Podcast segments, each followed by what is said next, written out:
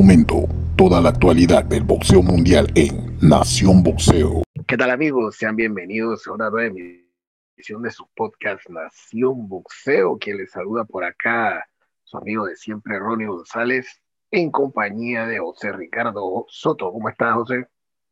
Hola Ronnie, ¿qué tal? ¿Qué tal? Por ahí anda Luis también. Los saludo a él y a nuestros amigos de Nación Boxeo en una edición más de un muy buen fin de semana de boxeo. Hola, ¿qué tal amigos? A todos los oyentes, José Ricardo, eh, Ronnie, un placer estar aquí con ustedes como, como cada semana y así es, ¿no? Un fin de semana importante. Vimos cosas eh, bastante interesantes y bueno, listo para comentarlas. Les recordamos que pueden seguirnos a través de nuestras redes sociales de Instagram, de Facebook, de Twitter en arroba Nación Boxeo. También recuerden seguirnos en Spotify y suscribirse a nuestro canal de YouTube en Nación Boxeo. Bueno, muchachos y amigos oyentes, tuvimos un sábado bastante bueno, una muy buena cartilla, la primera del año, una fecha poco usual, 2 de enero, donde eh, la pelea estelar pues era eh, la nueva superestrella del boxeo mundial como es Ryan García, y se enfrentaba a Luke Campbell, también eh, se enfrentaron el venezolano Roger eh, Gutiérrez ante el nicaragüense René Gemelo Alvarado en un peleón que bueno, Roger Gutiérrez pues le arrebata el título al, nicaragüense y abrieron la cartilla, las peleas titulares, el otro hermano de, de René, estamos hablando de Félix el gemelo Alvarado ante el sudafricano DJ Creel, quien exponía su campeonato mini mosca de la Federación Internacional de Boxeo. Eh, una pelea interesante. Félix Alvarado que salió demoledor desde que sonó la campana, fue sumamente superior al sudafricano, ex campeón mundial, que pensábamos que iba a dar un poco más, pero realmente eh, Alvarado le pasó por encima al punto de que ya eh, tuvieron que parar la pelea. Eh, muy superior a Alvarado. Ahora, esperar qué es lo que se viene para él, ¿no? Por ahí él mismo está pidiendo unificar. Yo pienso que sería lo más saludable. si él está trabajando con Golden Boy, pues seguramente veremos por ahí una unificación con la Pulga Soto no sé qué piensan muchachos. La verdad es que me pareció espectacular la participación de Félix Alvarado en Dallas, Texas. Desde el inicio salió a, tirar golpes. La verdad es que Alvarado me sorprendió mucho la estamina, porque el ritmo del tren de batalla que llevó fue prácticamente, fue imparable, eh, Félix yo les comentaba eh, anoche que, que, nos juntamos para cuando entrevistamos a, Roger Gutiérrez, que a alguien me hacía eh, acordar y no, no encontrar el nombre, bueno, en una conversación con mi padre, ahí justo salió el nombre de Rey Mancini, el Boom Boom Mancini, ese mismo estilo de tirar golpes incansable, bastante empeñoso, no queriendo eh, dejar el trabajo a los jueces, sino él intentando acabar la pelea antes yo, a mí me encantaría esa pelea pues con Elwin Soto o con Kenshiro Teraji o Hirote Kiyoguchi, que me parecería que también serían unas muy buenas peleas. La verdad es que Félix, eh, Nicaragua está muy bien representada con Félix Alvarado. Sí es, José Ricardo, Ronnie. Eh, una, yo la verdad quedé sorprendido con, con Félix Alvarado.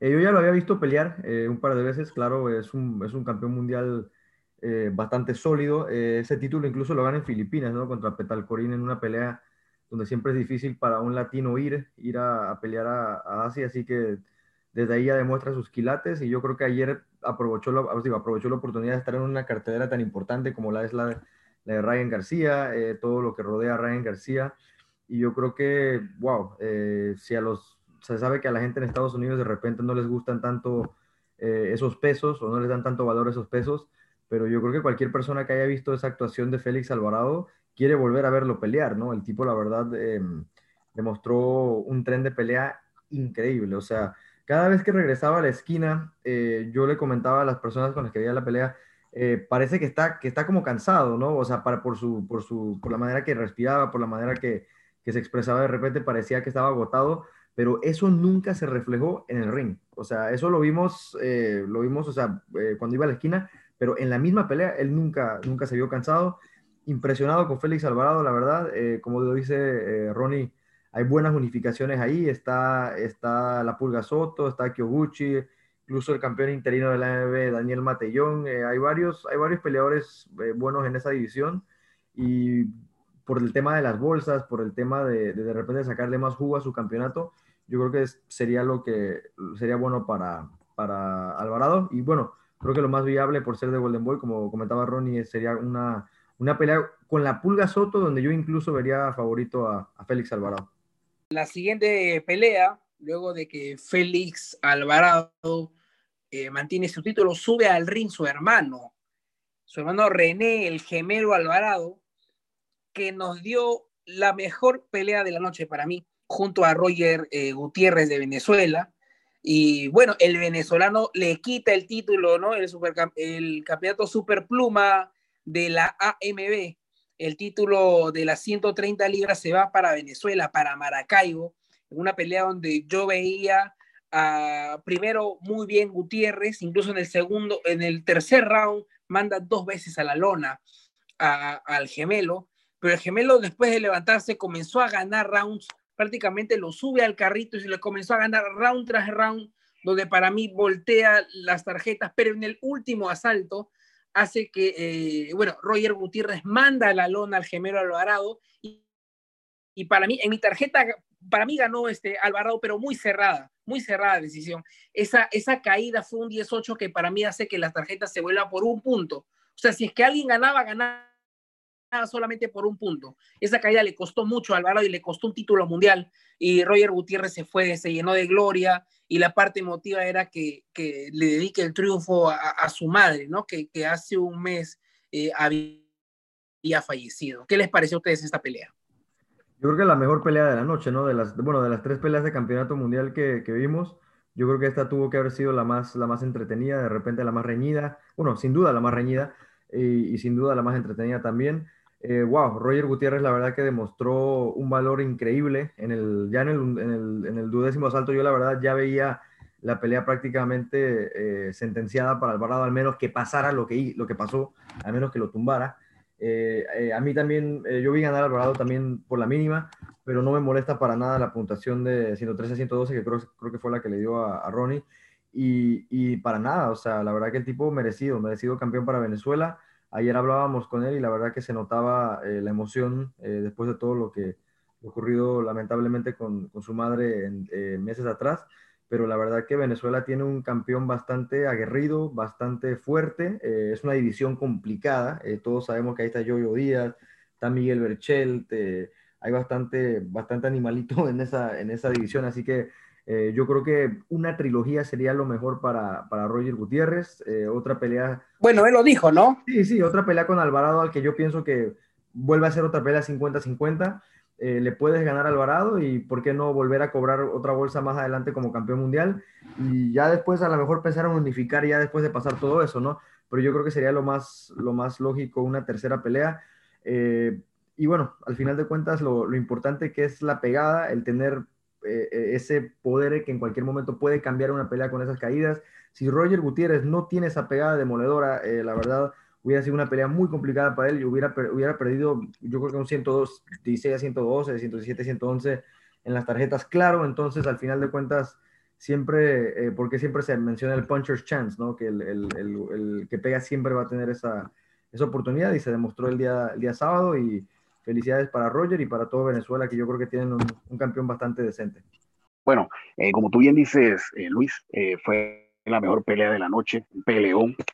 Eh, un Robert Gutiérrez que venía de sufrir la pérdida de su querida madre, en plena preparación para esta pelea titular. Eh, el muchacho pues eh, logra este gran triunfo que sin duda será recordado por la forma dramática como se dio, una pelea reñida donde en el tercer asalto tumba dos veces Alvarado, lo tenía prácticamente al borde del knockout Alvarado saca fuerza de, no sé dónde y el tipo voltea la tortilla como quien dice y empieza a ganar round tras round hasta el asalto 12, donde Roger saca esa mano, lo tumba y esa es la mano que define la pelea.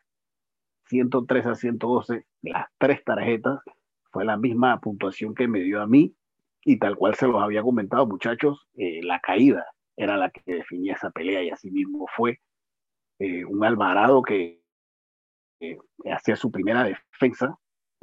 Eh, hay cláusula de revancha.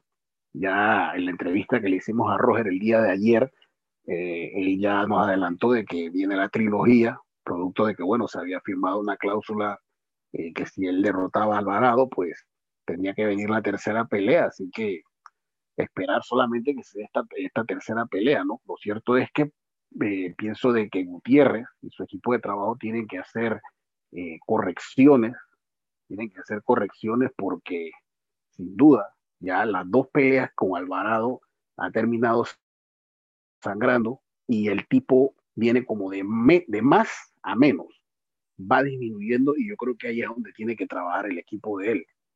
O sea, no puede ser que vayas ganando la pelea y de repente eh, te volteen la tortilla, ¿no?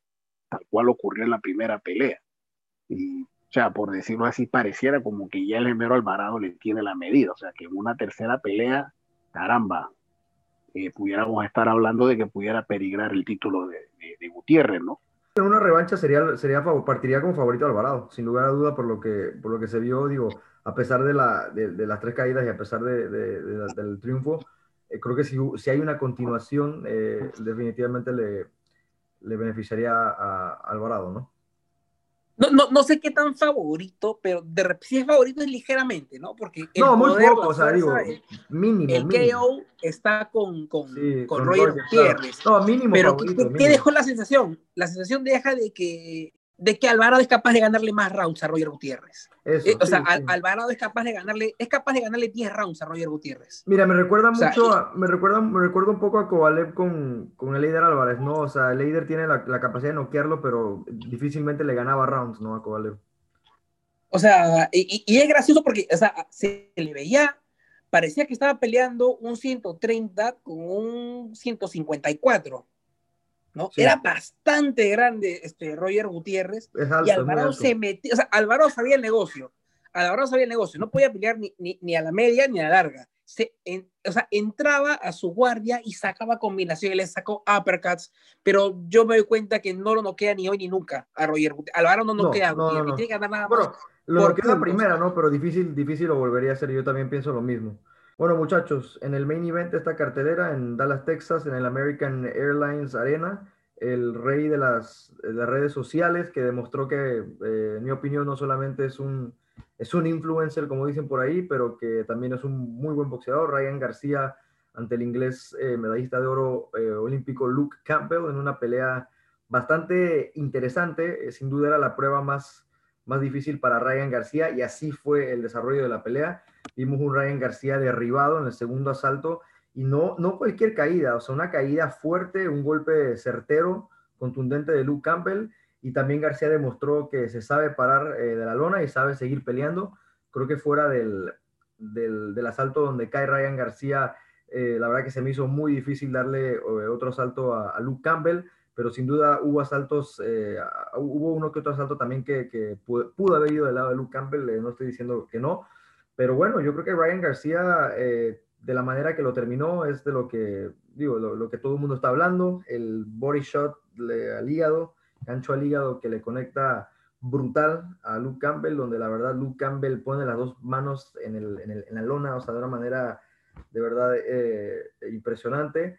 Se nota en su cara que piensa si se quiere levantar o no, lo piensa, lo piensa, lo piensa, y ya como cuando se decide que sí se quiere levantar, eh, es muy tarde, no, no logra vencer la cuenta pero una pelea muy interesante. Yo pienso que Ryan García demuestra que, que sí tiene quilates. Ahora, es una división muy complicada. Eh, yo no sé qué pasaría si Yerbonta Davis le mete esa mano o si Teófimo le mete esa mano. Eh, no estoy diciendo que, que, que, Yo creo que Yerbonta y Teófimo están en otro nivel y creo que de repente Ryan García y Devin Haney podrían tener su propio nivel un poquito más abajo en cuanto a las 135 libras. Pero bueno, yo, yo, a mí me dejó un buen sabor de boca la victoria de Ryan. Creo que no es de cualquier persona levantarte de la lona así de una manera, y no, como digo, cualquier caída, porque hay de caídas a caídas, y esta fue una verdaderamente fuerte. Y bueno, mérito también para Eddie Reynoso, que lo mantuvo tranquilo, lo supo controlar, supo eh, manejar la situación bastante bien. Se nota la, experiencia que ha adquirido todos estos años con el Canelo y ya con sus otros peleadores. Y la verdad que también ahí te das cuenta cuánto vale la esquina, ¿no? Y bueno, en, mi opinión, una, una, presentación buena para Ryan García. Se nota que el muchacho pega como, un, o sea, como mula. O sea, nunca nadie había podido noquear a Luke Campbell, ni Lomachenko, ni Linares. Así que eh, bastante mérito para Ryan García y en mi opinión una, una buena pelea para él, una buena pelea en general. Mira, sin duda alguna fue una presentación muy buena de Ryan. Eh, el muchacho mostró madurez al momento de esa caída, me sorprendió. Cualquier novato eh, se para y sale a lo loco a querer intercambiar golpes. El muchacho la tomó con calma, mostrando bastante madurez, mostrando como si fuera ya un boxeador de 40 peleas. Y realmente eso es de admirar. Termina la pelea de una manera brillante, un gancho al hígado que eso, o sea, nadie aguanta un golpe hacia el hígado. Eso es casi imposible. Ese es el peor knockout que existe para muchos, porque lo que se sabe es que cuando te conectan ese golpe, las piernas no te funcionan. O sea, por más de que tú trates de levantarte, no puedes porque las piernas no te dan. Y esto fue lo que le ocurrió a, Luke Campbell el día sábado. O sea, fue un, golpe tan letal y rápido que, o sea, Ryan le amaga como si le fuera a tirar a la cabeza y Luke Campbell se levanta la mano y le dejó todo el hígado descubierto y se lo fusilaron. La verdad que bien por Ryan, lo cierto es que independientemente de todo eso, como bien comentaste el día sábado, Luis, el carro todavía hay que meterlo en el taller porque hay que pulir bastante. No me gusta el hecho de que Ryan no quiebra cintura, no hace péndulo laterales, no mueve la cabeza, o sea, está totalmente estático, esperanzado a un solo golpe y yo pienso de que eso es una eh, tarea difícil en la cual se tiene que enfocar Eddie Reynoso, porque este muchacho peleando así contra los top de la categoría, lo veo mal. Lo veo mal porque imagínate como bien tú dices, ¿no? una mano como la que le metió Campbell, se la hubiese metido Yerbonta o se la hubiese metido Teo y todavía estuvieran contándole. Entonces yo pienso de que esto es algo en lo que deben enfocarse en tratar de que este muchacho mueva más la cabeza y quiebre más la cintura. No sé qué piensa José Ricardo. Me parece, eh, estoy de acuerdo que, con lo que dices. Fue la graduación, sí, sí, fue la graduación de Ryan García, pero a mi parecer no, no se graduó con las más altas notas. Es un Ryan García que tú ves y uno se da cuenta de que Teo o, Yerbonta lo agarran con esa mano y chao. Cuidado que hasta Nakatani lo puede agarrar con una mano. No digo que Nakatani le gana, pero sí, pero, pero por AOB le agarra con una mano así, le pone en peligro la noche. Eh, para mí no solo Luke Campbell gana el, eh, round este, donde, donde vota a, a, Ryan, creo que también gana uno más. Yo tenía la pelea uno arriba a Ryan. Pero ¿qué pasa acá? Que, ok, fue la graduación, sí, pero tú sabes, las comparaciones muchas veces son odiosas. Son odiosas las comparaciones. Pero tú te acuerdas cuando se gradúa Teo de gran boxeador, le gana a Richard Cumming en dos rounds, lo sacó con un puñetazo y casi lo mata de ahí, eh, cuando, cuando sale Dani García, ¿no? le gana, ok, al Terrible Morales, que de repente no es gran Terrible Morales, ¿no? Viene American y Dani García lo pasa por encima. Eh, el Canelo Álvarez se graduó con Austin Trout. Una pelea, ok, no no, pero le ganó como 9, 10 rounds. Incluso manda la lona a Austin Trout que venía de ganarle a Cotto en el Mason Square Garden. O sea, es decir, eh, hemos visto grabaciones donde uno dice, uff, este tipo ya está para cualquiera. Pero en este caso de Ryan todavía estamos como que hay que mejorar, ¿no? Cuando lo mandan a la lona tenía los dos brazos, como que no sabía cómo defenderse, porque ataca tanto, ha atacado tanto durante toda su carrera, que parece que no sabía en qué momento defenderse. Entonces, cuando lo agarra con esa izquierda, Luke Campbell lo manda a lona y lo agarra con las dos manos adelante. Algo, la verdad es que me recordó cuando Bronner se quería cubrir de, de Chino Mañana porque se había sorprendido de ese ataque igualito ocurre así, ¿no? Porque Luke Campbell no es Romero Duno, Luke Campbell no es Francisco Fonseca, Luke Campbell es un, e, e, es un boxeador de alto nivel, pero lo, eh, las partes a favor de, de, Ryan es que supo levantarse, mantuvo la calma y, y también ganó, o sea, iba adelante en las tarjetas ante un Luke Campbell que, que fue en busca del título, que no simplemente fue a cobrar el cheque o a cumplir, cosas que, que uno eh, eh, se da cuenta que la pelea no estaba fácil. Cuando acaba, la forma como celebraron todos, ¿no? Cada uno abrazándose. Hacía recordar cuando las oficinas de la NASA se abrazan cuando el cohete llega, ¿no? O la, operación ha sido exitosa en la Luna, algo así, todos abrazándose. Incluso la esquina entrando como locos a abrazar a Ryan. Era porque, porque se veía que era un momento tenso y estaba bien difícil la pelea. Otra cosa, como cuando acaba el round 4, Eddie Reynoso le dice a Ryan García, ¿no? Aparte de que le dice que no está haciendo caso, le dice, esto hay que ganarlo, pero con inteligencia. ¿Por qué? Porque está viendo un Ryan García que se estaba, ayudando, se estaba dejando llevar por las emociones, por el grito del público, y sacaba golpes a lo loco. Lucas lo que hacía era simplemente subir la guardia, cubrirse y sacarle la izquierda, esa izquierda que le cayó varias ocasiones a Ryan García. Ryan García tiene que mejorar sobre todo la defensa. De repente, economizar un poco los golpes porque a veces como que parece loquito. Puede economizar, pero eso de repente eh, eh, eh, se arregla más, rápido, pero la defensa, porque Yerbonda no lo perdona, Teófimo tampoco. Así que nada, a, a mi criterio, gran pelea, gran presentación de Ryan, pero tiene todavía por mejorar me gustaría verlo con el niño de oro Linares de Barinas. Sí, yo pienso de que esa es la que puede venir. Ojalá. pienso de que esa es la que puede venir. Recordemos de que se iba a dar en julio del año pasado, pero por el tema de la pandemia y que Linares no pudo salir de Japón, pues la pelea no se dio. Pero yo pienso de que esa es la que va a venir por ahí. Yo pienso de que el CMB no va a ordenar todavía la pelea con David Haney. Y sin duda alguna, eh, Ryan tiene que mejorar bastante chico, eh, ese es el problema de los noqueadores, ¿no?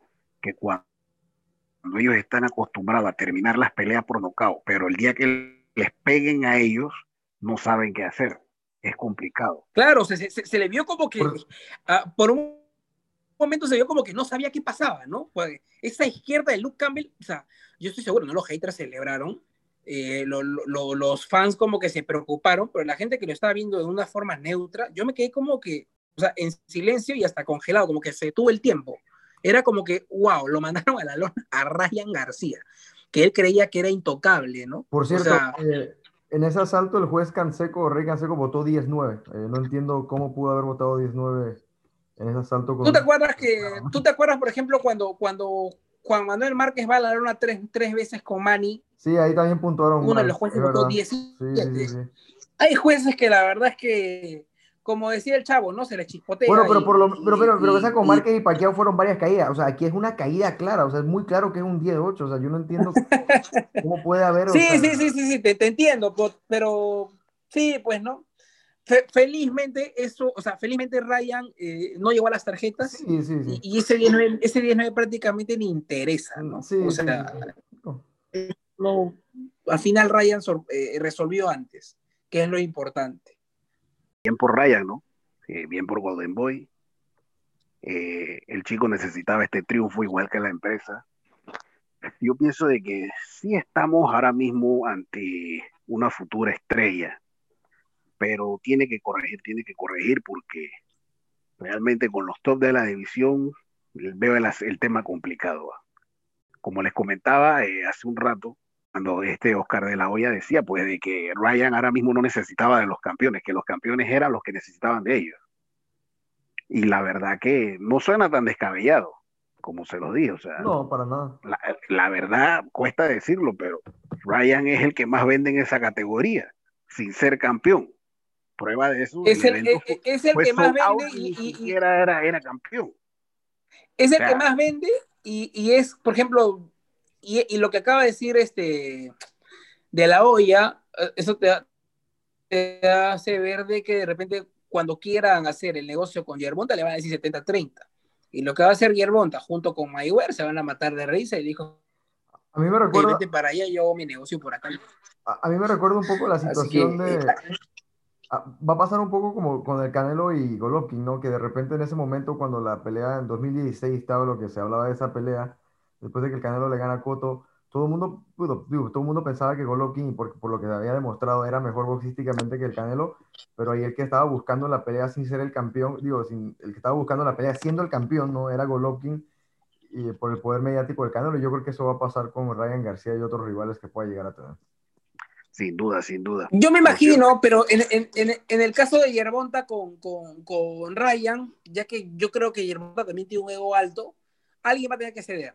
Yo para hacer la pelea. Yerbonta porque, yo creo que sido... por más que el Herbie, por más que el Herbie quiera decir y mentir que, que Yerbonta es el boxeador que más vende, no vende más que Ryan García y nunca lo va a hacer. Ninguno de esos boxeadores vende más. No. ninguno. Podrán ser mejores tú, tú sumas lo que vende, lo que vende Devin Henny, lo que vende Yerbonta, no sé, lo que vende Teo, tú juntas todo eso y no alcanzan a Ryan. No lo alcanzan. Sumas tres y no lo alcanzas a Ryan increíblemente. O sea, un chico que ni siquiera era campeón mundial y el tipo vende más. Es, complicado, ¿no? ¿Quién lo puede? O sea, uno se queda asombrado porque dice, caramba, como este tipo sin ser campeón y es una máquina de hacer dinero. O sea, es increíble. Así que solamente toca esperar, ¿no? Que viene en el futuro para él, si vendrá la pelea con Linares, y el ve ordena. ¿A usted qué le gustaría para Ryan este año? Linares, Linares, Linares, sin duda. ¿Linares y alguien más? Porque Linares. Yo creo que sí ah, le gana Linares. Eh, Linares y de, bueno, ya yo, yo por ahorita ya Linares es demasiado, ya después me ya después de que de que le pase Linares ya después vemos, porque para mí Linares eh, en este momento puede ser demasiado, así que vamos a ver. Sí, exacto. Yo no lo, yo, yo me digo que primero va a ir por Linares, Linares y, y David Henny. A fin de Vamos a ver, primero con Linares está complicado, vamos a ver qué pasa ahí primero. Yo no, yo no veo el asunto muy claro con Linares, realmente. Yo tampoco. Yo en este momento tampoco. ¿Tú crees que Linares le puede ganar? Sí, señor. Si Linares logra, si Linares logra, o sea, de verdad logra no ser conectado de manera contundente por los dos asaltos, sin lugar a dudas. Vamos a ver, ¿no? vamos a ver qué se da, si se da o no se da en este año. Yo pienso de que sí, así que toca esperar solamente. Así que bueno, llegamos al final de, este podcast por el día de hoy. Eh, muchachos, para que se despidan. Bueno, gracias a, todos que, los que nos han escuchado. Nos vemos en la siguiente edición de Nación Boxeo y será hasta la próxima. Así es, muchachos. Eh, un saludo para todos los oyentes. Un placer estar aquí como cada semana. Eh, este, bueno, lo que se viene estará un poco muerto las semanas que, vienen, pero bueno, aquí estaremos para siempre hablar de algo de boxeo y, y siempre es un placer. Saludos a todos y que tengan una excelente semana.